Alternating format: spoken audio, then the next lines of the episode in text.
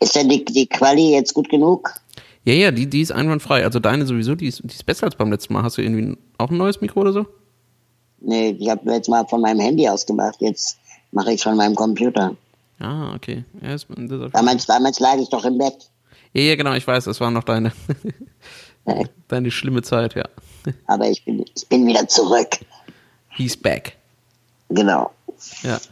Achso, äh, genau, ich, ich spiele den Einspieler hier ab, äh, das nimmt mein Recording-Ding auf. Und du, jetzt du Konstantin Grosch in seinem Inklusionspodcast. So, und äh, so dann mit der Zeit vielleicht ergeben sich dann lustige Sachen, die man dann ab und zu mal einspielen kann.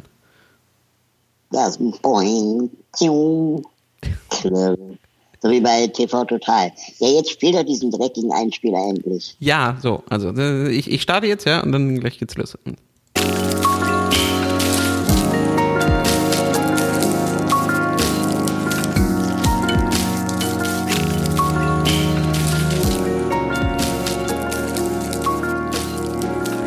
Herzlich willkommen zu einer neuen Folge des Inklusionspodcasts. Ich glaube, wir sind mittlerweile bei Folge 9 und äh, ich habe heute wieder einen wunderbaren Gast, der mich schon äh, frech aus der Webcam anlächelt.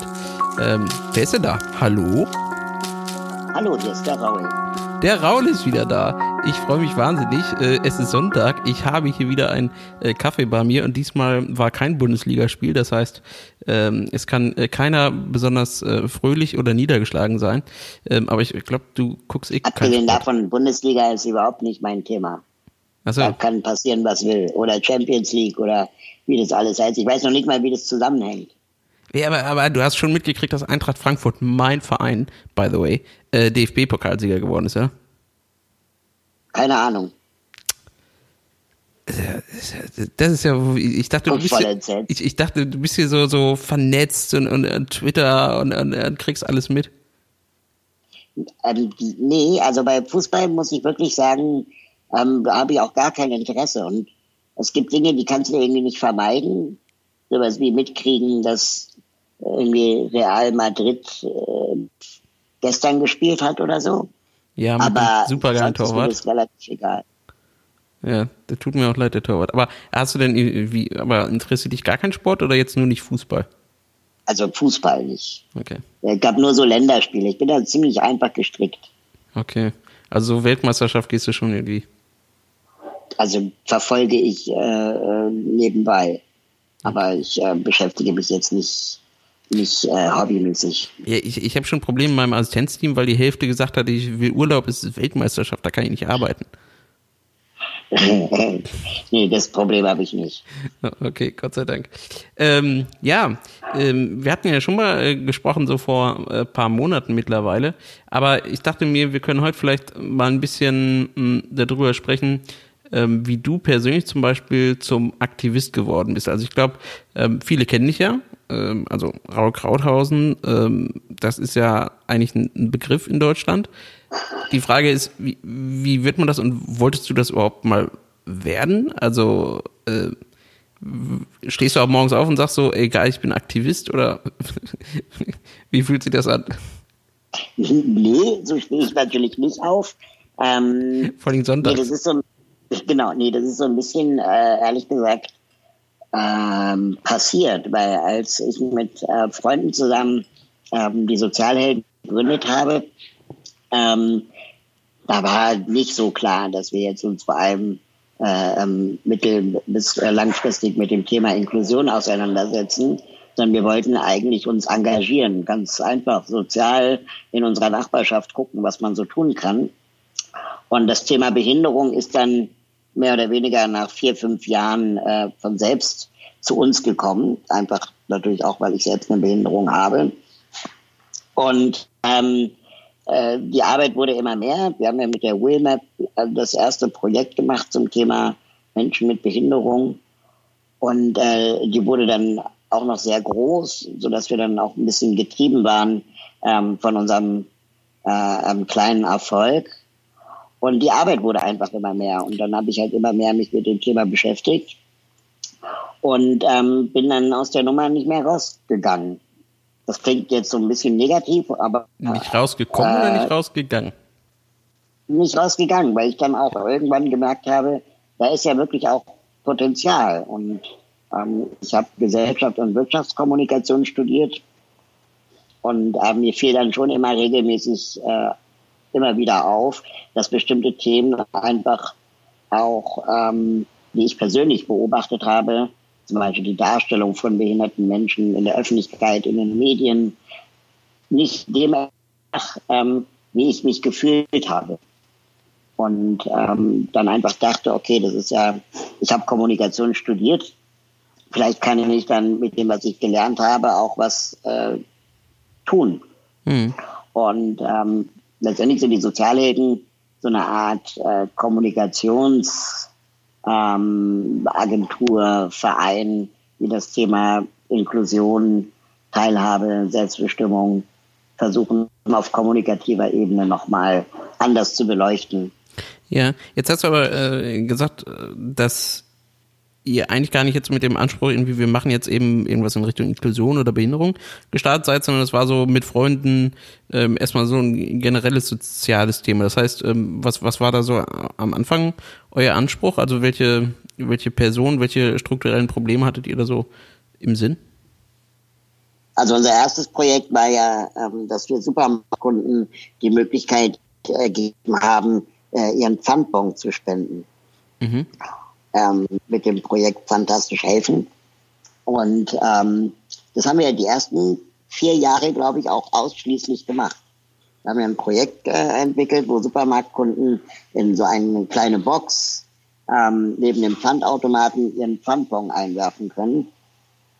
Und ähm, das Projekt ist erstaunlicherweise sehr groß geworden, sodass wir jetzt zum Beispiel in Berlin ähm, mit 100 dieser Boxen 100.000 Euro für die Berliner Tafel einsammeln. Ja. Also ähm, ich wollte gerade sagen, eigentlich kennt man das ja irgendwie so aus jedem Supermarkt mittlerweile. Also irgendwie daneben ist immer ähm, irgendwie eine, eine, eine kleine Box. Übrigens schon lustig, ne? Wenn man, wenn man mit wem äh, ein Interview führt und dann fährt der plötzlich aus dem Bild. Die Kamera ist noch an, oder was? Ja, ja, genau, deine Webcam ist noch an. Also für alle, die, die das natürlich nicht sehen, sondern hören. Raul ist einfach erzählend aus dem Bild rausgerollt. Ähm, er sah lustig ich aus. Eine Tür zugemacht. Dank Funkkopfhörer geht das ja. Ja, genau. Ähm, genau, also wart ihr die Ersten, die diese Idee hatten? Also, weil so persönlich, äh, irgendwie jeder Supermarkt hat ja sowas heute. Und äh, das ist ja krass. Ja, wir waren, wir, genau, also wir waren die Ersten 2000 2004 hatten wir die Idee. Ähm, das war dann 2006 in den ersten Supermärkten implementiert und ist dann, das hat viele Nachahmer gefunden. Ähm, genau. Und jetzt gibt es, glaube ich, über 1000 solcher Boxen in Deutschland. Und was passiert dann damit? Also das Geld geht an ähm, Obdachlosenorganisationen vor Ort? Ähm. Unterschiedlich. Das hängt ein bisschen von der Region ab. Also in Berlin zum Beispiel geht das Geld an die Berliner Tafel, die damit dann letztendlich ihre, ähm, ja, ihre Einrichtungen beziehungsweise ihren Fuhrpark finanzieren. Okay, und ähm, Hast und in, hast, hast in anderen Zweigen in Schleswig-Holstein geht das Geld an äh, Pro Familia. Und wenn wir schon beim Thema äh, Obdachlosigkeit sind, ähm, hast du eigentlich Erfahrung oder weißt du oder schon mal mit wem gesprochen, der vielleicht auch mit Behinderung obdachlos ist? Also man kennt das ja so, ähm, dass gerne mal Bettler im Rollstuhl irgendwo ähm, da sitzen. Das sind ja wahrscheinlich eher dann, wie soll ich sagen, professionelle äh, äh, Bettler, die eben das nur benutzen. Also ich habe das letztens gesehen in München, wo dann einfach jemand äh, abends um 22 Uhr aufsteht, den Rollstuhl irgendwie ankettet und am nächsten Tag sitzt er da halt wieder in diesem einen alten klapprigen Rollstuhl. Aber ähm, mhm. gibt es vielleicht auch ähm, darüber hinaus natürlich äh, trotzdem wirklich Menschen mit äh, einer Behinderung, vielleicht ja auch gerade äh, psychische, soziale Beeinträchtigungen oder so, die dann obdachlos sind und gibt's da irgendwie, kennst du das? Gibt's da irgendwie extra Leute, die sich darum kümmern? Nicht, dass ich wüsste. Ähm, äh, Habe ich jetzt auch noch nicht äh, persönlich äh, Kontakt gehabt. Ähm, die Tafeln legen aber großen Wert darauf, dass sie eben sagen, es geht nicht um ähm, äh, Obdachlosigkeit, sondern um Bedürftigkeit. Ähm, es gibt verschiedene Gründe, warum Menschen zur Tafel gehen. Entweder weil vielleicht der Hartz-IV-Satz nicht reicht oder ähm, äh, aus anderen Gründen. Ähm, aber es hat nicht äh, automatisch was mit Obdachlosigkeit zu tun. Hm. Ähm, und du hast jetzt ja vorhin gesagt, dass du das so aus einer eigenen, ähm, eigenen Antrieb quasi damals gestartet hast. Ähm, glaubst du, dass man für einen politischen Aktivismus oder für, für jemand, der sich quasi politisch engagieren möchte, ähm, es tatsächlich irgendwie auch sinnvoll ist, zum Beispiel eine eigene Diskriminierungserfahrung zu haben? Ähm, also mich hat, oder mich bewegt so ein bisschen das Thema, dass es scheinbar immer mehr Menschen gibt, die eben so eine Erfahrung noch nicht in, in einem größeren Rahmen gemacht haben und dementsprechend viel, viel weniger auch ein Verständnis dafür haben, ähm, wenn sich dann Minderheiten, egal welcher Couleur, ähm, für irgendetwas einsetzen und so ein bisschen natürlich immer das Spiel spielen, äh, die Minderheit muss sich irgendwie gegen die Mehrheit ähm, Rechte erkämpfen, äh, Möglichkeiten erkämpfen. Ähm, glaubst du, dass das wichtig ist, so eine Diskriminierungserfahrung zu haben und ähm, hast du selber welche? Also ich bin so ein bisschen gegen den äh, äh, Automatismus, dass ähm, nur Betroffene selbst ähm, äh, sich überhaupt äußern dürfen. Ähm, auch wenn es leider, ich schon auch oft erlebe, dass viel zu oft nicht Betroffene ähm, zum Beispiel über das Thema Menschen mit Behinderung reden. Aber ich wünsche mir schon eine Gesellschaft, in der man auch füreinander einstehen kann, ähm, ohne dass man immer gleich selbst betroffen sein muss. Mhm Klar, also ich denke mal, jeder Mensch, der eine Behinderung hat, so wie zum Beispiel auch ich eine habe, äh, hat schon Diskriminierungserfahrungen erlebt. Ähm, ob sie dann aber automatisch dazu führt, dass man sich engagiert, ähm, ist auch kein Automatismus. Und auch, ähm, ob man als Mensch mit Behinderung, der Diskriminierungserfahrung hat, vielleicht auch der ähm, soll ich mal sagen, der empathischste ist, äh, ist auch nicht garantiert. Ja, das wollte ich damit eigentlich auch nicht ausdrücken, sondern ähm, ich, ich meinte mehr so dieses Hineinversetzen überhaupt in andere äh, Positionen. Also äh, geht gar nicht nur um, um Behinderung, sondern ähm, ich habe manchmal das Gefühl, dass wir eben sehr privilegierte Menschen natürlich auch in diesem Land haben. Also jetzt kann man das typische Bild irgendwie aufmalen, ja, alter weißer Mann äh, mit am besten einem mittleren bis hohen Einkommen. Ähm, der wird wahrscheinlich in seinem Leben bisher noch keine wirklich essentielle Diskriminierungserfahrung äh, gehabt haben, äh, wohingegen das ähm, ja natürlich so spezifisch sein kann wie bei einer Behinderung, aber ja selbst so so global wie eben einfach das andere Geschlecht zu haben, äh, schon schon dazu führt, dass man eben so eine Erfahrung hat. Und dass das eben dann dazu ähm, führt, dass man anders eben mit, mit Vorurteilen umgeht, dass man ähm, grundsätzlich einen anderen Blick hat und dann vielleicht auch eher gewillt ist, sich ähm, ja politisch für bestimmte Positionen zu engagieren, die vielleicht dann auch nicht die eigenen sind, sondern weil man eben dieses Verständnis dafür hat, wie wichtig das ist, ähm, dass man auch, auch ähm, ja, andere Personen hat, äh, die sich mit dafür einsetzen. Ja, das war das, was ich meinte mit mhm. der Empathie. Ne? Also ich glaube, dass wenn du ähm, selber eine Diskriminierungserfahrung hast, fällt es dir leichter, den anderen Gruppen empathisch zu zeigen und auch, äh, äh, sagen wir mal, an, zu nachzuempfinden, wie diese Gruppen sich fühlen. Mhm. Ähm, ich glaube zum Beispiel ja auch, dass das ähm, äh, die, die Behindertenrechtsbewegung ähm, auch viel von der Frauenbewegung lernen könnte. Oder Was zum kann. Beispiel? Mhm, zum Beispiel, dass ähm, der, der, der, das Engagement nie zu Ende ist. Und ähm, dass es äh, Dinge gibt, die selbst Frauen noch nicht erreicht haben, wie zum Beispiel gleiche Bezahlung, ähm, dass, dass wir verstehen müssen, dass ähm, wir Allianzen schmieden müssen, ähm, auch mit, mit, mit Gruppen, die auch nicht gerecht bezahlt werden, zum Beispiel, um, um zu einer wirklichen Veränderung zu führen, anstatt dass jeder seine eigenen privaten Schlachten führt. Ähm, äh, und dann letztendlich das sich auch so ein bisschen vereinzelt und der Mehrheitsgesellschaft auch einfach macht zu sagen, na, ihr wisst ja selber nicht, was ihr wollt. Hm. Verstehst du, was ich meine? Ja, ähm, und auch. Aber glaubst du denn, dass, dass, das derzeit der Fall ist? Also jetzt gerade so in der Behindertenbewegung, hast du das Gefühl, dass, ähm, dass man da nicht genug ähm, Vernetzung betreibt oder sich mit anderen Gruppen zusammenschließt? Hm, also ich, ich habe das Gefühl, dass seit dem Teilhabegesetzprotesten das auf jeden Fall wieder eingeschlafen ist.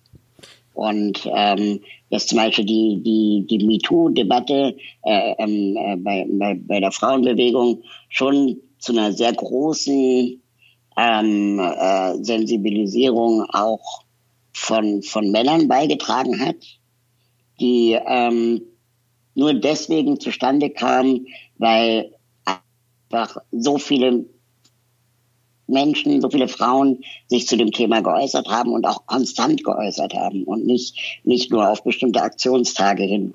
Mhm. Und dann gab es natürlich auch diese Skandale drumherum und so weiter, ähm, die, die auch sicherlich den ganzen Auftrieb gegeben haben. Aber dieses, dieses sich, sich unter diesem Hashtag MeToo zu, zu versammeln ähm, und, und aufzubegehren, glaube ich, hat schon eine Menge gemacht. Hm. Und da können wir, ich glaube, da können wir als, als Behindertenbewegung einfach auch viel lernen. Ja, also ähm, das, das sehe ich grundsätzlich auch so. Ich sehe so ein bisschen die Schwierigkeit, äh, tatsächlich immer eine Möglichkeit zu finden und tatsächlich auch einen Anlass zu finden. Also ähm, wir haben das ja jetzt gesehen beim zum Beispiel Talbergesetz, hast du richtig gesagt, da gab es große Proteste, äh, viele Leute, die sich engagiert haben, die das vorher vielleicht auch nicht getan haben. Ähm, und jetzt ist das erstmal wieder relativ eingeschlafen. Jetzt passiert momentan nicht viel, außer, und das sehe ich auch immer so kritisch, so dann gibt's halt zweimal im Jahr oder so bestimmte Daten, also irgendwie Tage, da wird dann angeblich äh, protestiert, ja, was dann irgendwie immer nur so Inklusionsfolklore ist, ne? also irgendwie äh, irgendeine Gruppe steht auf der Bühne und ähm, führt mal was vor und dann gibt's klar irgendwie auch eine Viertelstunde noch Podiumsdiskussion, aber das war's dann irgendwie. Ähm, und die, die Frauenbewegung ähm, schafft es dann natürlich äh, viel mehr, äh, immer wieder ähm, Ansätze zu finden, um jetzt in die Medien zu gehen. Ähm, aber, aber was ich sagen wollte, ist, dass die Frauenbewegung es geschafft hat, auch Männer zu begeistern bzw. zu mobilisieren. Und ähm, das ist bei der bei der Behindertenbewegung, ähm, wenn man jetzt sagen wir mal als das Gegenpart der Behinderten die Nichtbehinderten nimmt, irgendwie uns noch nicht so gelungen. Mhm. Weißt du, was ich meine? Ja, verstehe ich. Und woran meinst du, halt liegt das, dass wir, dass wir vielleicht ja dann auch zu oft ähm, dazu tendieren zu sagen, ey, ihr sollt gar nicht mitmachen, weil ihr könnt uns nicht vertreten oder woran kann das liegen? Mhm. Ich, ich, ich glaube, dass wir ähm, als, als, als Bewegung noch nicht klar genug herausgearbeitet haben, was sind gerade die wichtigsten Punkte, an denen wir arbeiten wollen. Ja, auch behinderungsübergreifend. Und ähm, die, jeder kämpft zu seine eigenen Privatkonflikte mit Ämtern und Behörden. Ähm, und jedem geht es dann um den eigenen Parkplatz vor der Haustür ähm, oder die, die eigene Diskriminierungserfahrung durch Ämter und Behörden. Ähm, aber der gemeinsame Nenner, der fehlt uns so ein bisschen. Und ähm, den, wenn wir den hätten, dann könnten wir auch einladen dazu, auch nicht Betroffene äh, ähm, sich damit zu identifizieren, indem sie vielleicht ähm, Vergleiche zu ihrem Leben herstellen können. Ja, oder indem sie vielleicht ähm, auch sagen, ja stimmt, mein Nachbar, äh, äh, der, der ist auch behindert, äh, da ist mir das auch mal aufgefallen oder so. Also wir brauchen so diese vier, fünf großen Themen, an denen wir jetzt ähm, die nächsten vier Jahre arbeiten wollen. Hm. Also ich meine, was wie Barrierefreiheit zum Beispiel im privaten Sektor. Ja, das, das würde, das würde ja zum Beispiel auch sehr, sehr vielen nutzen, da profitieren viele davon. Jetzt muss man allerdings auch sagen, ne, irgendwie Frauenbewegung, klar, das betrifft irgendwie grob 50 Prozent der Menschen schon mal äh, grundsätzlich. Ähm, und die Forderungen, die wir haben, also wenn wir die nur auf uns betrachten, irgendwie 10 Prozent der Menschen äh, sind behindert, dann trifft es auch nicht auf jeden immer zu, jede einzelne Forderung. Und selbst wenn wir jetzt versuchen würden, noch andere heranzuholen, also natürlich, also ich, vom Gefühl her glaube ich, dass es schon schwierig wird, eine, eine riesengroße äh, Gruppe zusammenzukriegen. Aber wo ich dir absolut recht gebe, ist, ähm, wie kommen wir überhaupt dazu, so Forderungen aufzustellen? Ja, also du hast gesagt, irgendwie, es darf nicht sein, dass jeder in so seinem eigenen Saft rumbrütet, ja, und dann haben wir ja also das medizinische Modell, wo dann jeder irgendwie so seine medizinischen Empfindlichkeiten hat und irgendwie sagt so, deswegen für unsere Gruppe ist jetzt das besonders wichtig. Und dann gibt es natürlich diejenigen, die das jetzt für sich nicht so sehen, aber die trotzdem dann auch äh, aus ihrer eigenen persönlichen Perspektive immer noch ähm, ja ihrer ganz persönliche Lebenssituation immer vor Augen haben und sich dann vielleicht auch nicht so darauf einlassen, dass man jetzt sagt, so mein Thema ist jetzt gerade vielleicht nicht das Wichtigste, sondern es gibt eine andere Forderung oder also eigentlich müssten wir ja dazu kommen, die zu verbinden, diese Forderungen, weil genau. Äh, und, und äh, aber da, da weiß ich nicht, ob das zu spezifisch ist. Und, und vor allem, wer, das, wer das tun soll. Äh, man kann ja auch theoretisch ähm, davon ausgehen, dass Behinderung oder später jeden betrifft. Und ähm, entweder weil äh, in der eigenen Familie jemand dann plötzlich alt ist und äh, auf einen Rollstuhl angewiesen ist oder man selber, ähm, so dass es eben nicht nur um die 10 Prozent geht, sondern früher oder später, wenn es um Barrierefreiheit in der Privatwirtschaft geht, auch für uns alle eine Investition in unsere eigene Zukunft ist. Aber kann das nicht auch zum, zu, zu einem blinden Fleck führen? Also wenn wir jetzt sagen so, okay, wir gucken uns mal irgendwie was an, was möglichst viele betrifft, ähm, was man möglichst auch allgemein ausdrücken kann, wo wir uns andere ähm, Verbündete mit dazu holen, führt das nicht dazu, dass wir vielleicht sehr spezifische und trotzdem sehr berechtigte Anliegen dann einfach übersehen? Ähm, ja, äh, aber was ist die Alternative? Dass wir gar nichts machen oder dass wir ganz viele einzelne kleine äh, Konflikte austragen, ähm, aber so dieser dieser große Menschenrechtsaspekt auf Teilhabe so ein bisschen dann vielleicht auch verloren geht. Und ähm, diese Konflikte gibt es in der Frauenbewegung ja auch. Also dann hast du irgendwie das große Thema zum Beispiel ähm, ungleiche Bezahlung von Frauen und Männern ähm, und dann gibt es sicherlich auch das große Thema, das vielleicht dann nicht mehr ganz so groß äh, bearbeitet wird wie ähm, alleineziehende Anteile, hm. wo 90 Prozent Mütter sind. Ähm, und das ist dann nicht mehr so groß repräsentiert äh, wie vielleicht die große äh, ungerechte Bezahlungsthematik. Hm. Oder Armut. Äh, ja,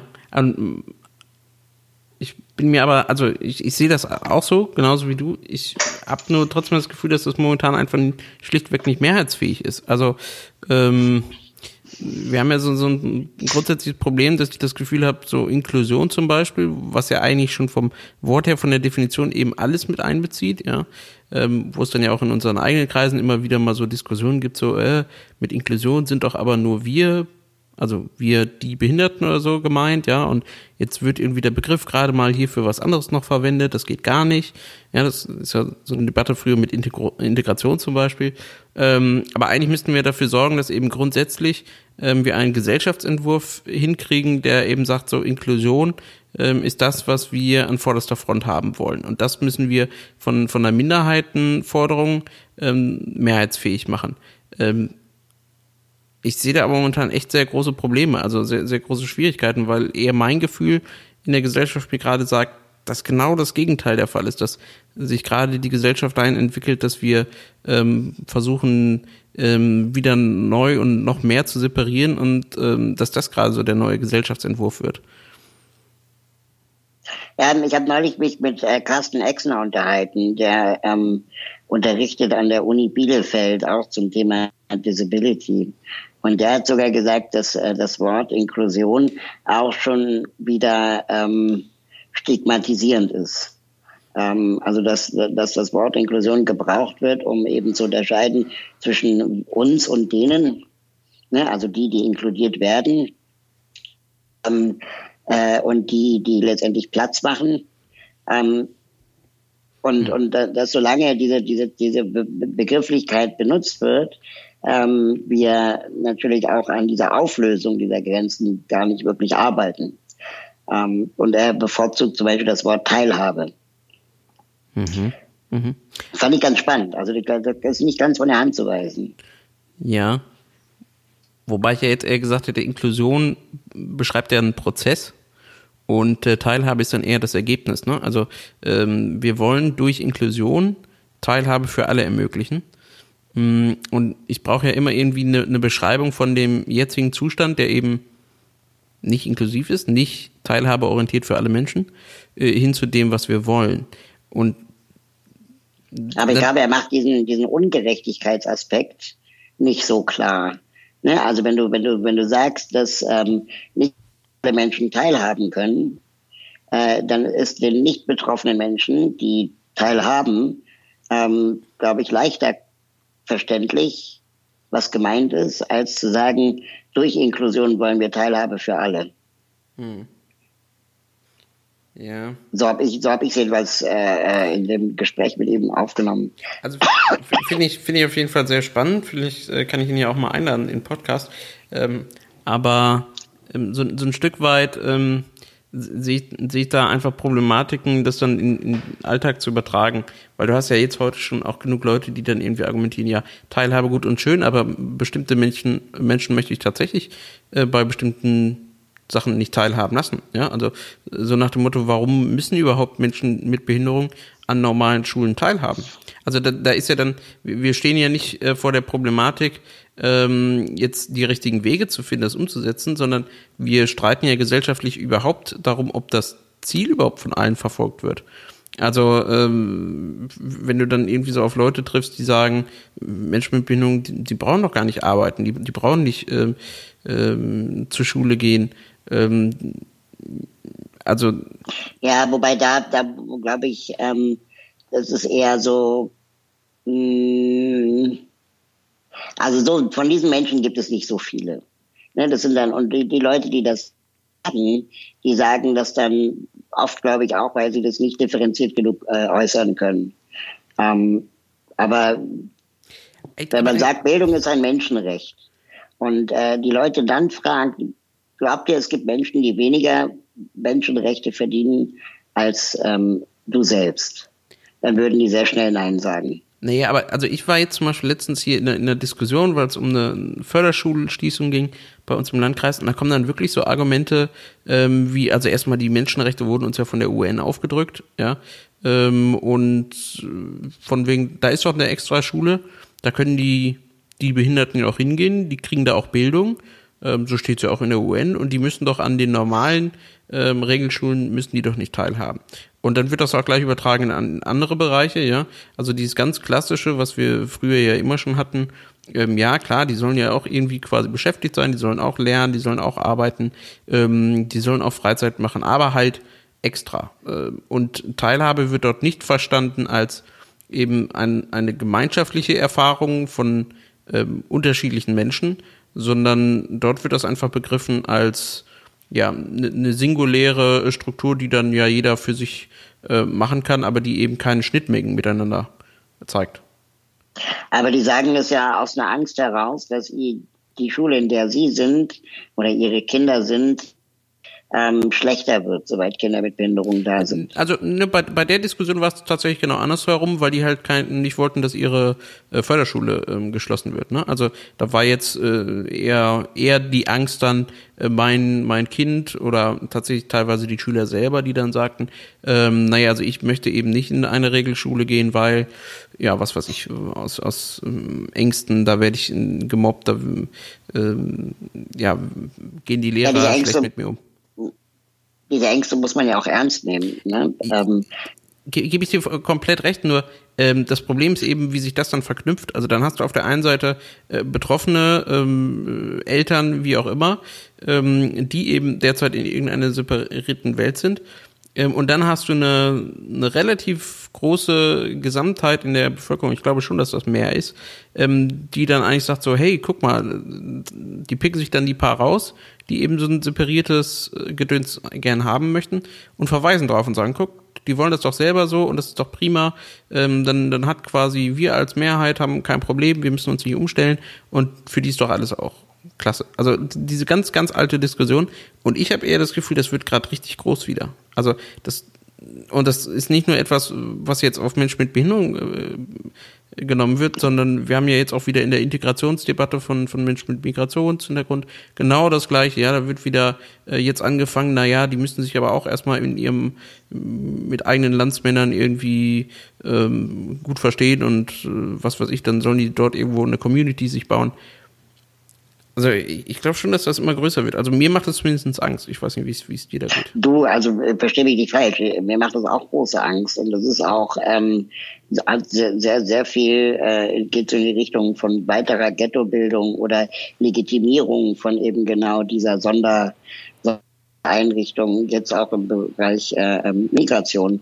Das gar keine Frage. Die, die, die Angst sehe ich auch. Ich frage mich halt immer nur, ähm, warum sagen die Leute so etwas? Und, und, und ich beobachte schon, dass die das eben sagen, weil sie Angst vor der eigenen Veränderung haben. Meinetwegen auch die Betroffenen. Ja? Also auch Betroffene haben natürlich Angst, dass ihnen etwas weggenommen wird.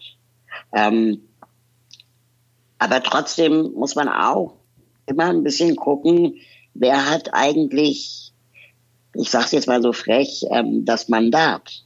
Also hat der, der, der, der oder die Nachbarin einer Förderschule das Mandat zu sagen, wir wollen, dass diese Schule erhalten bleibt oder nicht? Hat eigentlich ein Lehrer einer Förderschule das Mandat zu sagen, Kinder, die hier zur Schule gehen, ähm, haben es besser als an einer Regelschule? Hat eigentlich eine Lehrerin an einer Regelschule äh, das Mandat zu sagen, eine Schule dürfen nur nicht behinderte Kinder? Mhm. Haben Eltern nicht behinderte Kinder eigentlich das Mandat, zu sagen, ich möchte nicht, dass in die Klasse meiner Kinder behinderte Kinder kommen. Eigentlich nicht. Nee, natürlich nicht. Sondern wenn, wenn, wenn wir eine Bildungspolitik haben, ähm, die, die das möchte, und das ist manchmal die Frage, möchte sie das überhaupt, ähm, dann, dann, dann muss man nochmal ganz genau gucken, wer hier, wer, wer hier eigentlich auch was zu melden hat. Hm. Also genau das meinte ich so. Das einfach nochmal klar machen. Ja, genau das meinte ich so ein bisschen mit so einem Gesellschaftsentwurf oder Gesellschaftsvertrag ähm, bei dem man sich eben wirklich darauf einigt und sagt, also unser Ziel ist es eben, ähm, Menschen mit unterschiedlichen Hintergründen, so wie du das dann gesagt hast, Teilhabe überall ermöglichen. Nur ich bin mir dann eben nicht sicher, ob wir so einen Gesellschaftsvertrag derzeit haben oder zustande bringen können. Also wenn, wenn wir uns auch Politik angucken, ich weiß nicht, gestern äh, sagte irgendwie Andrea Nahles beispielsweise ja auch wieder, hier, wir äh, können nicht alle aufnehmen und dann sagt gleich noch Karl Lauterbach hinterher, ähm, irgendwie Integration ist momentan einfach nicht möglich, weil eben die Mehrheitsbevölkerung das irgendwie mehr oder weniger ablehnt. Und das kommt jetzt irgendwie von Politikern, die jetzt nicht am rechten Rand stehen oder so.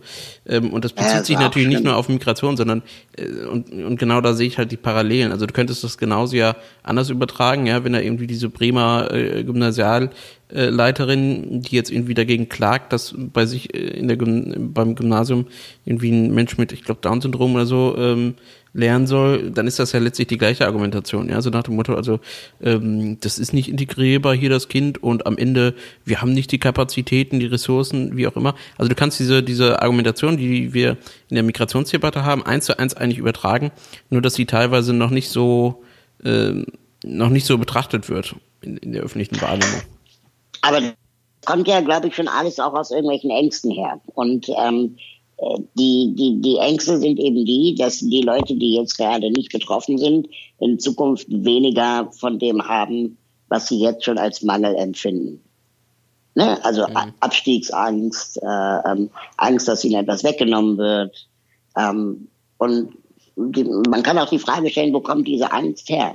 Und ich nehme mal an, dass viele dieser Leute die Angst deswegen haben, weil ihnen auch wirklich die letzten Jahrzehnte immer mehr genommen wurde. Ja. Schulklassen wurden immer größer, äh, Jobsicherheit wurde immer ähm, äh, äh, unsicherer, ähm, Mieten wurden immer teurer. Ne? Also es gibt ja äh, auch äh, ähm, Einflüsse, die, die jetzt gar nicht so sehr was mit Migration oder mit Behinderung zu tun haben, die Menschen aber dann irgendwie ähm, ängstlich werden lassen. Und ähm, wenn, wenn also wir haben offensichtlich in den letzten Jahrzehnten auch mit äh, Regierungen, wo man das denen nicht zugetraut hätte, äh, Raubbau an diesem äh, am Sozialstaat betrieben, der eben genau jetzt dazu führt, dass die eine Gruppe der anderen weniger gönnt. Hm. Und ähm, das, das ist eigentlich das, das große Ganze. Hm. Ja. Ich, ich, war, ich war letztes Jahr ähm, mit der Bundeszentrale für politische Bildung und unterwegs zur Bundestagswahl. Und ähm, äh, unter dem Format Responsive haben wir acht Videos äh, gedreht, über ähm, die, also die, die Frage, die über den ganzen Videos stand, war, wie geht es Deutschland? Welche Fragen bewegen die Deutschen? Und dann sind wir durch Deutschland gereist und ich habe die Leute auf der Straße gefragt, ähm, wie geht's ihnen? Als Kennenlernfrage. Hm. Und ist mir aufgefallen, dass egal, ob ich im Märkischen Viertel war, ja, oder ähm, äh, in, in irgendwelchen Dörfern in Nazi-Hochburgen, ähm, dass die Leute ähm, von fehlender Sicherheit gesprochen haben. Und die sprachen dann so Sachen wie, naja, also ich möchte, dass meine Kinder äh, ähm, sicher am Spielplatz spielen können, ohne dass sie Angst haben müssen.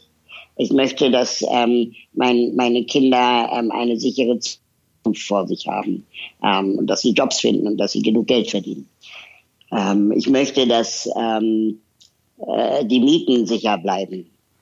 Ja, das heißt, das Thema, was die Leute betraf, war, war ganz oft das Thema Sicherheit aber die einzige Antwort, die die Politik auf die Frage Sicherheit im Moment hat, ist doch mehr Polizisten auf der Straße. Ja, und, und weniger bestimmte Menschen halt, das, das auch. Ja, ja genau, aber, aber, aber, sie geht eben nicht die sozialen aber, Fragen an. Ja. Genau. Und ein Polizist löst dir nicht dein Mietproblem. Ja, aber das ist ja so, also ich mein, jetzt kommen wir ganz schön tief in die Politik rein, aber das ist ja so ein, so ein grundsätzliches Problem, was ich kritisiere, dass du immer mehr leider diesem, diesem liberalen Bild folgst, wir müssen einen Staat führen wie, wie ein Unternehmen quasi, ja. Also das darf äh, quasi keine, keinen Schulden machen, äh, kein Geld darf für etwas ausgegeben werden, wo ich nicht direkt irgendwie ein, äh, wieder was zurückkriege, ja. Also irgendwie quasi so in, in Turn of Investment oder so äh, Rechnungen, ja. Ähm, und das funktioniert aber mit sozialen Fragen nicht. Also nur weil ich irgendwie, äh, also wenn ich jetzt mehr sozialen Wohnungsbau mache, ähm, klar, damit werde ich nicht kein, kein, kein Riesengeld verdienen und das bedeutet noch nicht mal, dass irgendwie sofort die Menschen, die dann darin wohnen, plötzlich mehr wirtschaftliche Leistung erbringen, ich mehr Steuergelder und sowas kassiere. Aber äh, und auch nicht, dass sie plötzlich wieder richtig wählen oder so. Nee, das, ja, damit genau. kannst du keinen Blumentopf gewinnen. Nee, natürlich nicht. Genau, aber umso, aber, aber es, es ist, äh, aber je länger wir nichts tun. Genau, im, im langfristigen äh, Blick ist es eben umso wichtiger. Ja, also das ist ja genau das, was du sagst, ähm, dass über die die letzten Jahrzehnte so das soziale System und eben dann auch die und selbst wenn es nur gefühlte Sicherheit ist. Also ich ich bin schon auch jemand der Meinung, der sagt, ähm, wenn jemand das Gefühl hat, dass er nicht sicher ist, aus welchen Gründen auch immer, also existenziell oder tatsächlich ähm, ähm, Sicherheit in Form von Gewalt, wenn er das Gefühl hat, dann ist das für diese Person real. Also da kann ich dem ja, da kann ich ja noch so oft mit irgendwelchen Fakten kommen ähm, und irgendwie sagen so, hey, irgendwie durchschnittlich geht's allen besser, durchschnittlich geht die Kriminalität zurück oder so. Ja, ja scheißt die Katze an, an die Wand. Das, das ist dieser Person ja völlig wurscht und auch zu Recht wurscht, weil das Empfinden dieser Person anders ist und dieses Empfinden ist real. Äh, ja, genau. Ich frage mich so ein bisschen, wie die, ähm, wie die sozialen Medien da auch Beitrag zu haben.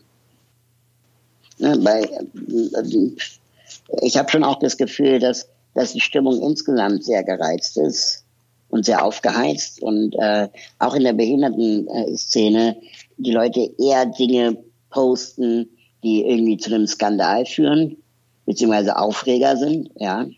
Ähm, und, und, und dadurch auch ein Zerrbild entsteht über, ähm, über das reale Befinden äh, ähm, außerhalb dieses Skandals.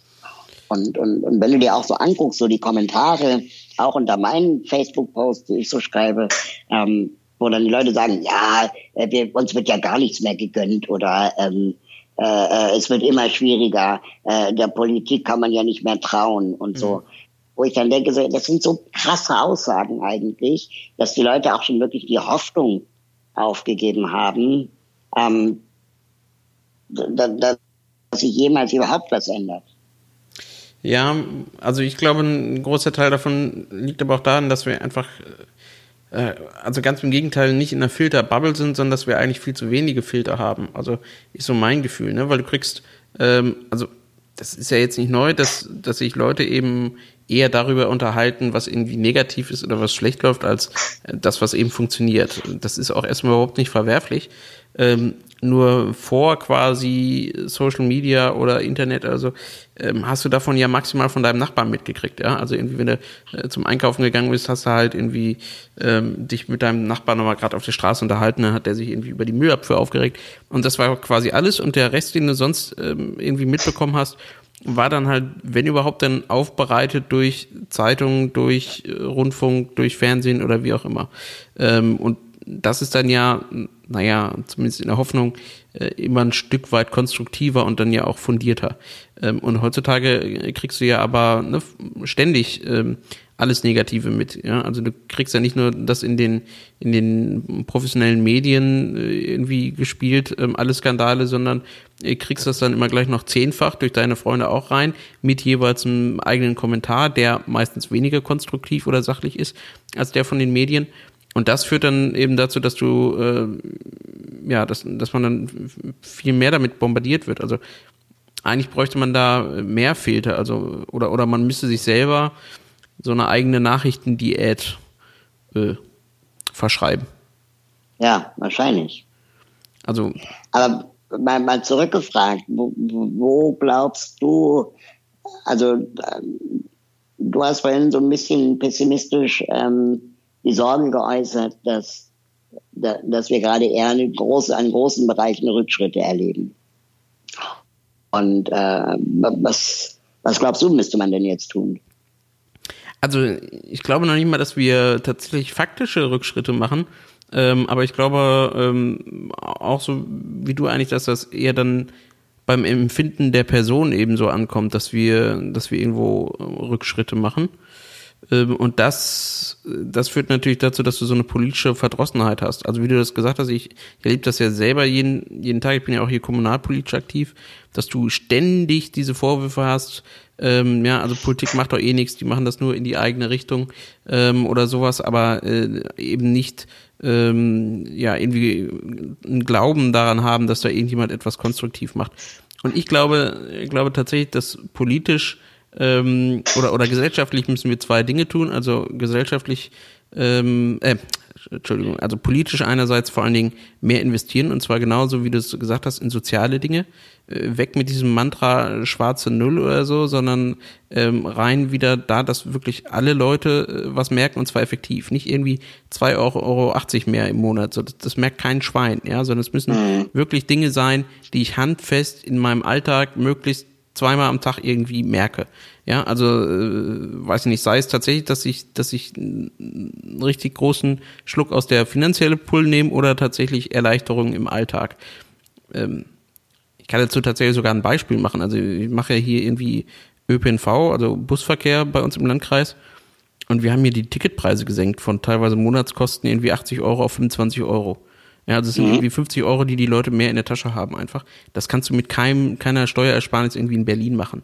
Das mhm. merken die Leute halt tatsächlich. Und das andere ist ähm, äh, gesellschaftlich, ähm, ja, also äh, glaube ich, dass wir unseren Medienkonsum einfach tatsächlich umstellen müssen. Ne? Also dieses, ähm, äh, ich, also ich weiß tatsächlich nicht, ob wir also vielleicht, vielleicht machen das tatsächlich junge Leute schon, schon automatisch richtig, dass sie soziale Netzwerke ähm, entpolitisieren. Ja, also dieses, dieses Zurückziehen der Jugend irgendwie in Snapchat und Instagram und nur noch nette Fotos vom Essen posten oder so.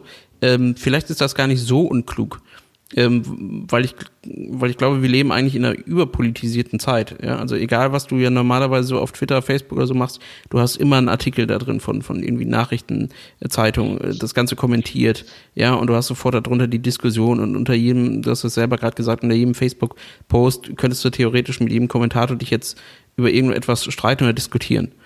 Ähm, und ich glaube nicht, dass das besonders förderlich ist, also sowohl für einen eigenen Ruhepuls als auch gesellschaftlich. Ja, also wir leben auf jeden Fall gerade in sehr schwierigen Zeiten. Ich habe mich neulich unterhalten mit ähm, äh, Enno Park mhm. und ähm, der hat erzählt, dass äh, es, es gibt aber ja auch die Hoffnung, dass wir als Gesellschaft lernen, ne? also dass wir als Gesellschaft lernen, mit diesen neuen sozialen Medien umzugehen und ähm, und auch, sagen wir mal, das das Negative nicht mehr so ähm, also nicht mehr nur das Negative äh, zu kommentieren. hm. zum Beispiel. Ne? Also dass, dass es einfach auch eine Weile braucht. Genauso wie, wie ähm, keine Ahnung, es inzwischen unhöflich ist, in den öffentlichen Verkehrsmitteln ähm, äh, das Handy nicht laut, lautlos zu haben. Hm. Das, ne, das hat sich auch verändert über die Jahre. Da hat sich dann auch irgendwie so eine Art äh, äh, ja, Common Sense entwickelt, dass, dass du das Telefon eher lautlos hast. Hm. Ja, genau. ja. Vielleicht funktioniert das auch. Ja. Also wie gesagt, also äh, interessanter Gedanke. Also vielleicht ähm, ja, vielleicht ist es gar nicht so schlecht, mehr, mehr Instagram und Katzenfotos halt einfach zu posten. Also, ne, das ist ja so wirklich wie, wie, wie, wie das halt vielleicht auch vor, vor 20, 30 Jahren war. Klar, du hast irgendwie so deine bestimmten Stellen und da wird dann auch politisch diskutiert. Also, ne, jeder hat dann abends irgendwie Tagesschau angemacht und du hast irgendwie morgens am Frühstückstisch, wenn, wenn beide die Zeitung lesen, da wurde dann drüber diskutiert, aber am Rest des Tages war das halt nicht. Also, mhm. da war, war Politik halt dann auch nicht Politik, sondern da waren halt andere Sachen im Vordergrund und vielleicht brauchen wir das wieder mehr, dass wir tatsächlich mehr dann tatsächlich ja einfach auf Menschen gucken, ne, auf, auf Alltag. Hm. Ich würde nur noch mal zu einem ganz anderen Thema kommen. Hm. Und zwar, ähm, du musst mal erklären, was du gerade machst. Und zwar äh, hast du mitorganisiert ein Festival, was demnächst ansteht, und zwar ein Festival über Bücher für Kinder. Ist das korrekt? Genau, ein, ein Festival über Vielfalt in Kinderbüchern. Okay, und, äh, das, warum brauchen wir das? Ja. Hm, also wenn ich mich an meine eigene Kindheit erinnere und auch wenn ich äh, so in Kinderbuchläden mich so umsehe, ähm, und ich habe das häufiger getan, als die Leute glauben, dann ähm, fällt mir schon auf, dass in den Kinderbüchern relativ wenig Vielfalt auftaucht. Also Vielfalt im Sinne von mit Migrationshintergrund, Menschen mit Behinderung, Menschen mit äh, gleichgeschlechtlichen Elternpaaren. Ähm, ne? also, und, und wenn diese Bücher auftauchten, dann war das immer gleich das Thema. Und zu wenig also, Koalas. Ja, und auch so, dass, dass, dass ähm, äh, das nicht beiläufig miterzählt wird, mhm. ne? sondern das ist dann immer gleich, meine Eltern sind gleichgeschlechtlich und so heißt dann auch das Buch zum Beispiel. Und, und, und nicht irgendwie ein Mädchen das Abenteuer erlebt und zufällig sind die Eltern vielleicht äh, zwei Mütter. Hm. Also das heißt, ähm, wenn es, wenn es tatsächlich Bücher gibt mit Vielfalt, dann ähm, wird das eben auch als Herausstellungsmerkmal gesehen und das ist dann ja eben und ähm, wird dann auch nur von denen gekauft, die, sagen wir mal, sensibel für dieses Thema sind und wollen, dass ihre Kinder sich mit dieser Thematik mal beschäftigen. Ähm, also es bleibt dann auch in so einer, in so einer Blase von, von, von bereits aufgeklärten Menschen. Mhm. Ne? Das heißt, wenn du jetzt aber, ich sag's jetzt mal salopp, das irgendwie im Supermarkt in der Auslage hinlegst, ähm, und, und, das, und, und du erkennst es nicht auf den ersten Blick, dass in dem Buch Vielfalt auftaucht, dann erreichst du auch ganz andere Zielgruppen. Mhm. Ja, vor allen Dingen, ähm, also ich, gerade so Kinder oder Jugendliche, also wenn du denen quasi irgendwas hinlegst und quasi so bewusst, du sollst dich mit dem Thema auseinandersetzen. Du kannst ja meistens darauf wetten, sie tun ja, genau das Gegenteil. Ja, also, ne, äh, genau. Und, und das heißt, die Geschichten sind auch nicht unbedingt spannend, ne, sondern dann geht es halt wirklich nur um das pädagogische Konzept und Kinder merken sofort, wenn du denen irgendetwas unterjubeln willst. Hm. Ja. Das heißt, eigentlich geht es ja darum, so eine Geschichte zu machen, die so cool ist wie Pippi Langstrumpf aus, aus feministischer Sicht. Hm. Ja, also ähm, dass Pippi Langstrumpf aber gleichzeitig auch, äh, auch problematisch ist ähm, äh, auf der der der ähm, der rassistischen und auch der imperialistischen äh, Ideen, äh, die auf der Geschichte zugrunde liegen. Ähm, das ist, ist auch ohne Frage ein großes Problem. Aber aus feministischer Sicht ist Pippi Langstrumpf ein, eine, eine, ein Mädchen, das alles in Frage stellt. Hm. Alle Herrschaftsstrukturen stellt sie in Frage. Sogar die Naturwissenschaft. Und ähm, das ist das ist unglaublich. Und sowas fehlt. Ja. Und alle identifizieren sich mit Bibi Langstrumpf, auch Jungs. Und was, was wird dort jetzt äh, konkret passieren bei dem Kinderbuchfestival? Also was ähm, ist das Ziel? Werden dort Bücher tatsächlich erstellt oder ist das erstmal nur eine Messe? Was macht ihr?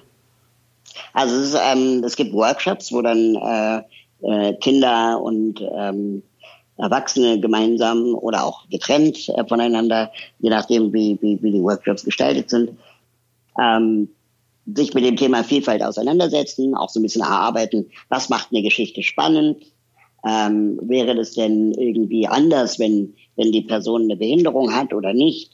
Ähm, für Erwachsene gibt es dann Workshops, wo dann darüber gesprochen wird, irgendwie, was ist denn das Problem, wenn die Kinderbücher äh, alle heterosexuell männlich weiß normativ sind, ja. Ähm, wenn wir gerade, sagen wir mal, in, in Berlin zum Beispiel aber einen hohen Migrantenanteil in der Bevölkerung haben, dass äh, die sich dann auch in Kinderbüchern gar nicht repräsentiert fühlen. Und das dann ja. wahrscheinlich auch ihren Kindern ja, also ne, wieder nicht kaufen und den Kindern wahrscheinlich genau. nicht vorlesen. Dabei gibt es tolle Geschichten zu dem Thema. Und dann natürlich aber auch ganz wichtig die Frage äh, erörtern, was macht ein Buch eigentlich spannend? Mhm. Und ähm, ganz oft ist es ja auch so, das können wir auch äh, wahrscheinlich bestätigen aus unserer eigenen Lebenserfahrung, dass ähm, wenn du wenn du selbst mit diesem Thema nicht in Berührung bist, ne, dann dann schreibst du oder machst du vielleicht ein Buch, ähm, ohne zu wissen, dass du gerade wieder einem Klischee zum Opfer fällst. Ne? Also dass dann keine Ahnung Behinderung als leidvoll empfunden wird. Ja, oder dann, ja auch, so genau im Gegenteil, was ja, dann, ja, oder im Gegenteil, was ja dann auch positiv eigentlich gemeint ist, ne, aber äh, genau. gemeint ist schlecht gemacht, also irgendwie wieder der, meinetwegen in dem Fall eben Rollstuhlfahrer als der große Held dann am Ende äh, dasteht, was genau. ja auch völliger Blödsinn der ist. Der gar nicht sein muss, ja, genau, genau ja. Und das Spannende ist zum Beispiel, ähm, dass es aber viele Eltern gibt, die äh, ihren Kindern gerne Vielfalt vorleben würden, ja, aber selber in ihrem Freundes- und Bekanntenkreis vielleicht nicht unbedingt so vielfältige Freunde und Bekannte haben. Mhm. Ja, das heißt, die leben dann in Berlin, Prenzlauer Berg, ähm, klassische Klischeefamilie und äh, die sind zwar, sagen wir mal, äh, äh, sie sind darüber sich bewusst, dass, dass Vielfalt wichtig ist, haben es aber in ihrem direkten Umfeld nicht, können ihren Kindern das also nicht vorleben und suchen dann Bücher, um den Kindern das klar zu machen, dass es Vielfalt gibt.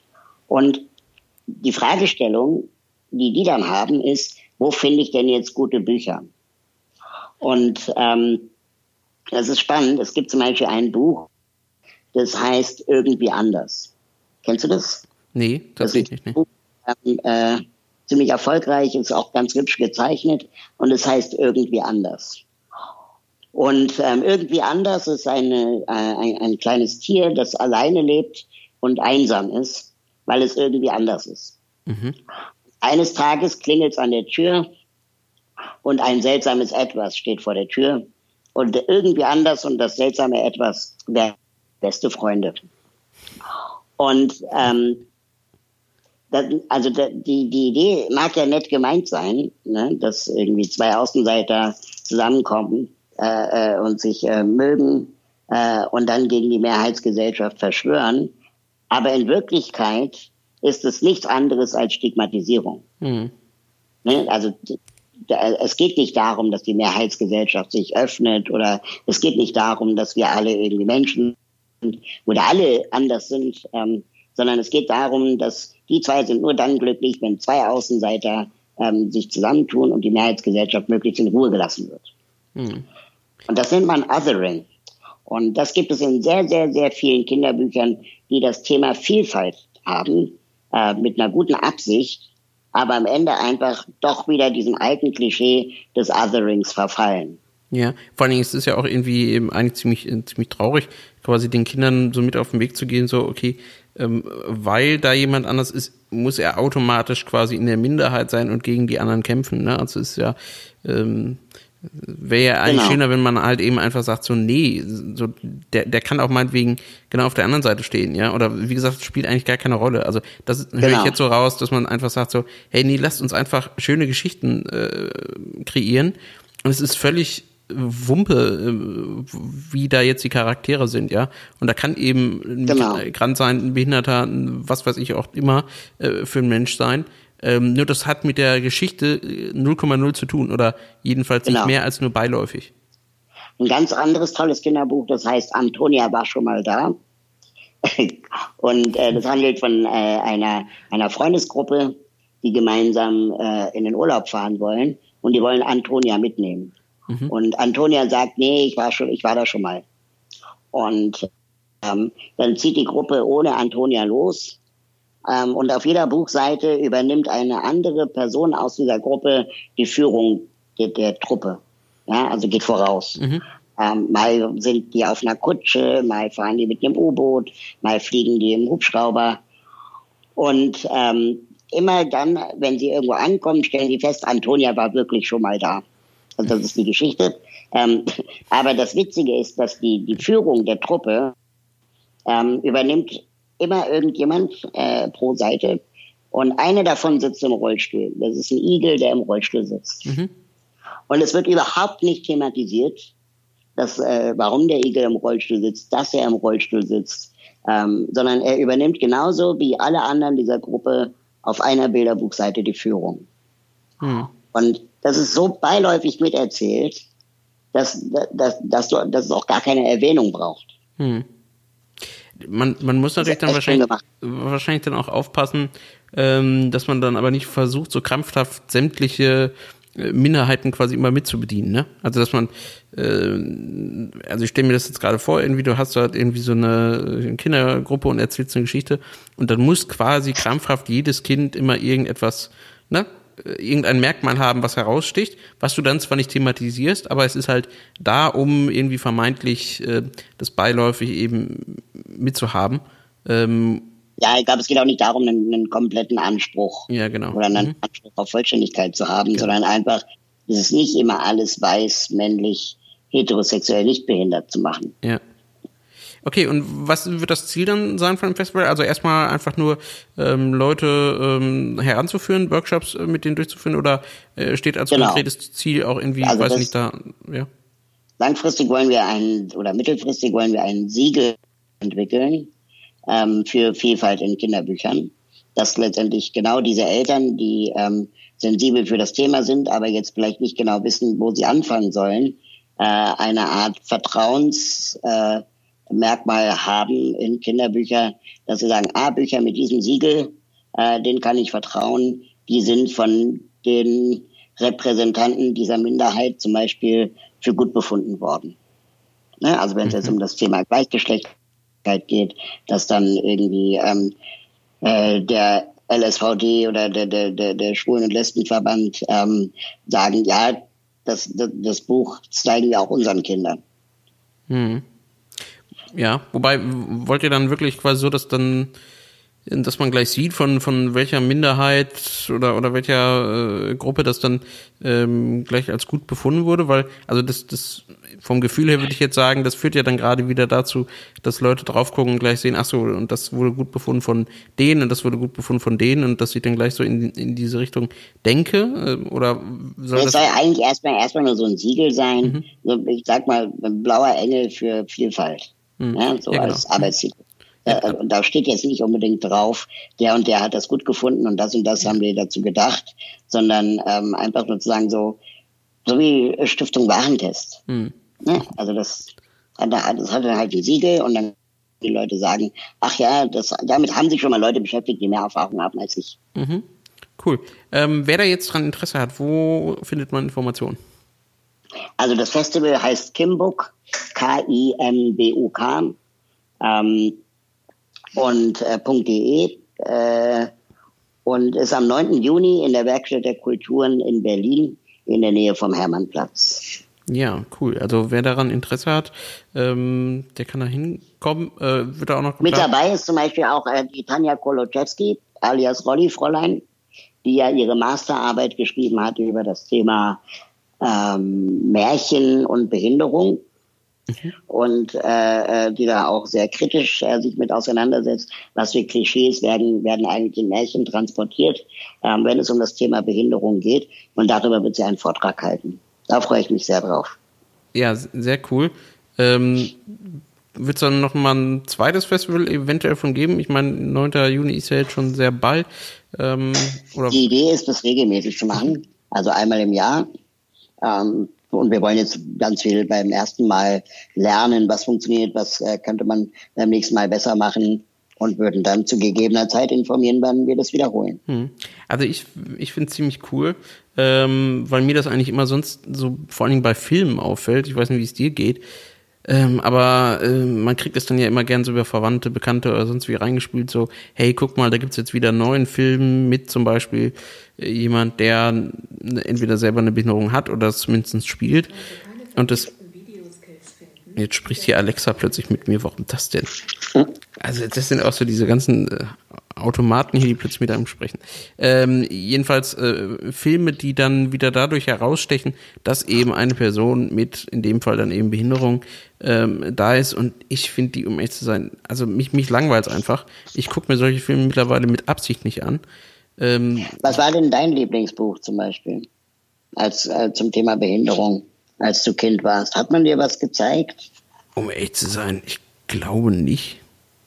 Also, puh, jetzt muss ich nachdenken. Aber ich, also ich war jemand, ich habe immer, nur, ich hab immer nur mit Lego gespielt. Ich habe gar nicht. Aber hattest du dann eine Rollstuhlfigur oder so? Nee, also ich sitze ja auch erst im Rollstuhl, seit ich äh, so 10, 11, 12 bin.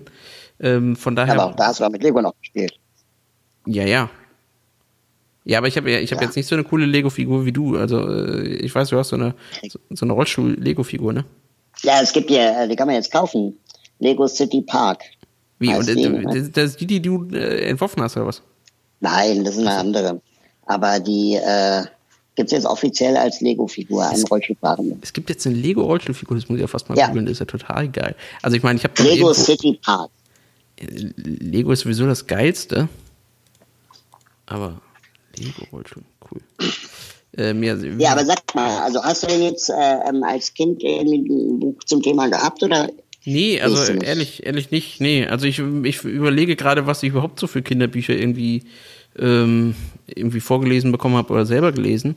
Also so klassische Sachen irgendwie hier Raupe Nimmerset und sowas, ne? Aber äh, bewusst, dass dort irgendwo was mit Vielfalt oder auch Behinderung so drin war? Nee. Okay. Nö. Aber, also ich bin auch so ein Verdrängungskünstler, was Kindheit angeht, muss ich auch ehrlich sagen. Ähm, warum, weiß ich auch nicht. Aber, ja. Hm.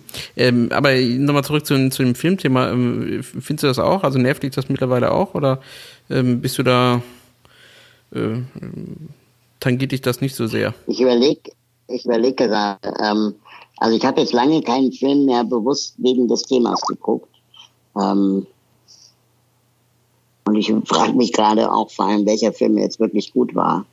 Ja, das ist nämlich das Problem. Also erstmal sind die ähm, sind die dann meistens auch nicht so, also beziehungsweise die haben immer so einen Impetus, so, so ein irgendwie, es fängt immer alles negativ an und dann am Ende so dieses Oh und Ah. So, also das, das ist irgendwie. Und das Wobei äh, ziemlich beste Feinde jetzt schon nicht so schlecht waren. Außer dass er natürlich ein Märchen war, weil die wenigsten behinderten Menschen sind reich. Ja, genau. Ja, also klar, den, den fand ich, äh, also das ist auch wahrscheinlich, um echt zu sein, so der einzige, der mir jetzt einfällt, der ähm, von Anfang an jetzt, also wenn man sich so diesen Film anschaut, erst gar nicht so tief irgendwo reinzieht, weißt du, so in diese negative, äh, weiß nicht, Gedankenwelt, um dann eben hinterher den, den Effekt zu haben, so, ah, und oh, ich hole dich da jetzt raus und jetzt ist es irgendwie toll oder so. Ähm, nur mich, mich stört halt eben, dass das Thema äh, Behinderung dann in Filmen eben gleich mal im Mittelpunkt steht. Also genau das, was du jetzt äh, gesagt hast mit den Kinderbüchern, das einfach beiläufig nebenbei ist. Das gibt's zumindestens so, was man so in deutschen Kinos oder Filmen erlebt, relativ selten. Also in, Großbritannien gibt's ja zum Beispiel so eine, so eine Tatort-Sendung, wo dann irgendwie die äh, Gerichtsmedizinerin irgendwie im Rollstuhl sitzt. Und das ist, und die sitzt in Wirklichkeit auch im Rollstuhl. Aber es ist völlig irrelevant. Also ich weiß mhm. gar nicht, ob es da überhaupt jemals eine Folge gab, wo das irgendwie eine Rolle gespielt hat. Es ist halt einfach so. Ähm, und sowas gibt's irgendwie, oder fällt mir jedenfalls nicht besonders groß auf in, in, in Deutschland. Ja, das stimmt. Also es gibt, gibt ja auch keinen keinen Moderator in Deutschland irgendwie groß mit, mit Behinderungen. Also jetzt außer von so Aktion Mensch-Sendungen oder sowas. Also in größeren Sendungen. Also es gibt halt, es gibt halt Dr. Klein im ZDF wo auch Behinderung ab und zu mal Thema ist. Äh, und das, das, das geht schon so ein bisschen in die richtige Richtung mit Christine Urspruch als äh, Chefärztin einer Klinik. Ähm, Mhm. Aber sonst fällt mir gerade auch nichts ein. Ja. Ja. Also, ne, zum Beispiel bei CNN, äh, CNN sag ich, äh, bei BBC ähm, hatte ja Christiane Link hier auch mal berichtet, ne, ist zum Beispiel der Terrorexperte jemand, ich glaube, der blind ist oder so. Mhm. Und sowas gibt es ja in, in, in, Deutschland einfach, einfach überhaupt nicht. Also jemand, der, der fachlich ähm, oder irgendwie eine andere, schon auch etwas herausragende Rolle ähm, hat oder einfach ja fachlich äh, zu irgendwas beitragen kann und wo dann eben die Behinderung null eine Rolle spielt. Ne? Also ähm, in, in Filmen ist es, ist es eben immer gleich ein extra Merkmal und im normalen, in der normalen Berichterstattung ist es halt, ähm, ist das dann immer der, die Hauptsache, worüber dann berichtet wird. Mhm. Also ich fände ja mal einen Wettermann cool im Rollstuhl oder so. Gut. Ähm, ja. Gute Idee. Ähm, noch eine, eine, letzte Sache. Du bist beim ähm, Grimme Online Award äh, nominiert. Äh, kann man noch abstimmen oder ist die Abstimmung schon vorbei? Ja, ich glaube, man kann abstimmen bis zum 22. Juni. Ah, also oder 21. Monat. So. Ähm, ja. Genau, ich, ich würde mal hier aufrufen, äh, tu das. Stimmt mal für, für Raul. Ähm, wie, wie ist es dazu gekommen? Muss man sich ähm, da Man wird ja da irgendwie, nee, man wird nominiert. Ähm, ich weiß nicht genau, wer mich nominiert hat. Ich war auch ziemlich überrascht, als ich äh, davon erfuhr. Ähm, und äh, errechne jetzt aber auch keine wirklichen Chancen, weil die äh, Mitstreiterinnen und Mitstreiter sind auch so fantastische Projekte, denen ich das alle irgendwie gönne. Und es gibt jetzt, glaube ich, ähm, In welcher Kategorie über 20 Nominierten in der Kategorie Spezial. ähm, und es gibt über 20 Nominierte und äh, es können, glaube ich, nur acht Preise vergeben werden. Ähm, aber wie gesagt, dabei sein ist alles. Also ich finde es äh, so schon eine sehr große äh, äh, Überraschung für mich und freue mich dabei zu sein. Und ja. Und äh, was oder für was äh, stehst du da drin? Also jetzt für ein spezifisches Projekt oder als Person einfach für dein, dein gesamtes Wirken oder? Ähm? Für, für das gesamte Wirken. Mhm. Die haben das so ein scherzhaftes Lebenswerk äh, mir am Telefon gesagt. Aber das finde ich so ein bisschen, ich will ja noch nicht sterben, so ein bisschen äh, final. Ähm, nee, aber äh, yeah. ja, für, für, für die ganzen Aktionen rund um das Thema Menschen mit Behinderung, aber auch Öffentlichkeit schaffen für andere Minderheiten, äh, mediales Wirken und so. Ja, sehr geil. Also gut, Lebenswerk, ja, das hört sich wirklich mal ein bisschen morbide an. Das sind immer so die Leute, die dann irgendwie eineinhalb Jahre später versterben, damit man dann nochmal in den Nachrichten sagen kann, und der hatte vor einem Jahr erst den Preis für sein Lebenswerk erhalten, ne? Ja, genau. ja, ja, sehr cool. Ja. Was steht bei dir so an in den nächsten Wochen? Ähm, bei mir in den nächsten Wochen, also ich habe ja jetzt äh, wieder mit dem Studium angefangen. Ähm, mhm. Ich, ich habe ja mal ein paar, ein paar Semester Jura studiert und jetzt ähm, habe ich im letzten Winter mit ähm, Soziologie angefangen. Ähm, sehr, sehr interessant, ähm, bin ich höchst motiviert zu, ähm, was schon mal eine sehr gute Voraussetzung ist. Und ansonsten gehe ich hier mit dem Podcast ein bisschen quasi auf Reise. Also ich werde in zwei Wochen in Hamburg sein, äh, bei Anastasia Umrig. Darauf könnt ihr euch schon mal alle freuen. Und ähm, dann noch weiter ähm, nach Berlin mit Corinna Rüffer und ich hoffe, dass ich auch mit den anderen behindertenpolitischen Sprechern der Bundestagsfraktion äh, mal Interviews führen kann. Mhm, weil ich glaube, das ist ziemlich interessant, was da der eine oder andere zu dem Thema zu sagen hat. Gerade diejenigen, wo man jetzt erstmal sich ja dann auch fragt, ähm, warum sind die das eigentlich geworden? Also, äh, da sind ja Kollegen dabei. Stichwort CDU. Ja, danke, dass du das gesagt hast, genau, weil ähm, hat er überhaupt irgendwelche Verbindung zu dem Thema? Also. Ähm, da, da, ich habe das irgendwie auch nur so am Rande mitbekommen. Auf jeden Fall war seine Antwort ziemlich dünn. Ja, also ja, ich, ich habe auch irgendwie irgendwas, glaube ich, nur gelesen, weil irgendwie in seinem Wahlkreis, glaube ich, irgendwie ein größerer Verband oder irgendwie sowas ist oder so und meinte dann, ja, er hat damit irgendwie schon mal Kontakt oder so. Aber äh, ja, so richtig intensiv nicht. Aber jedenfalls, genau, bin ich dann mit Corinna ähm, Rüffer erstmal verabredet. Mm, und dann. Ähm, Grüß Sie mal lieb. Genau, ähm, werde ich tun. Ähm, ist sowieso äh, eine ganz tolle. Und ähm, dann werde ich noch ein Interview mit äh, deiner Kollegin haben von Leitmedien. Ähm, wir wollen mal besprechen, so ja, quasi das, was wir heute ja so beim ganz schnell Durchgang gerade so mit Film und Medien noch getan haben. mhm. ähm, wie man ähm, ja dort eigentlich das Bewusstsein noch schärfen kann und was konkret eigentlich Leitmedien.de tut. Von daher so ein bisschen Podcast-Reihe unterwegs. Wer übrigens noch Interesse hat oder auch tolle Vorschläge für Leute, die man mal zum Thema Inklusion befragen könnt, ähm, schreibt mir das ähm, gerne. Und dann natürlich könnt ihr auch gerne eine Spende da lassen, weil es kostet auch alles Geld. Ja. Mach das. Ich werde dazu aufrufen. Ähm, weißt du schon ungefähr, wann die Folge hier online geht? Ähm, ich werde die hoffentlich heute noch fertig machen und dann äh, morgen übermorgen online gehen. Also diese Woche, so dass es noch vor den ganzen Terminen, die wir heute besprochen haben, noch online ist. Sehr gut. Genau. Da freue ich mich sehr. Ja, ähm, mir hat es ganz, ganz äh, viel Spaß gemacht, wie immer, mit dir. Sehr gerne wieder. Wir können auch demnächst mal live. Äh, wenn du in Berlin bist, sag Bescheid. Genau, also äh, ich bin ja so etwa alle zwei Wochen irgendwie momentan in Berlin. Ähm, und dann melde ich mich einfach mal. Setzen wir uns irgendwo in den Garten. Genau. Mit einem Kaffee oder auch was anderem. Jo. Genau. Ich bringe Kuchen mit. Wir so. Super. Alles klar, dann äh, dir noch einen Schöne Woche dir. schönen Sonntag. Äh, äh, nutzt noch die Zeit. Ist bei euch eigentlich auch so unglaublich drückendes, krasses Wetter? Ja, ich muss jetzt auch mal an die Sonne. Ja. Aber immerhin noch besser als Winter. Alles klar. Dann viel Spaß Super. in der Sonne. Mach's gut. Tschüss. Danke, du auch. Bis dann. Tschüss.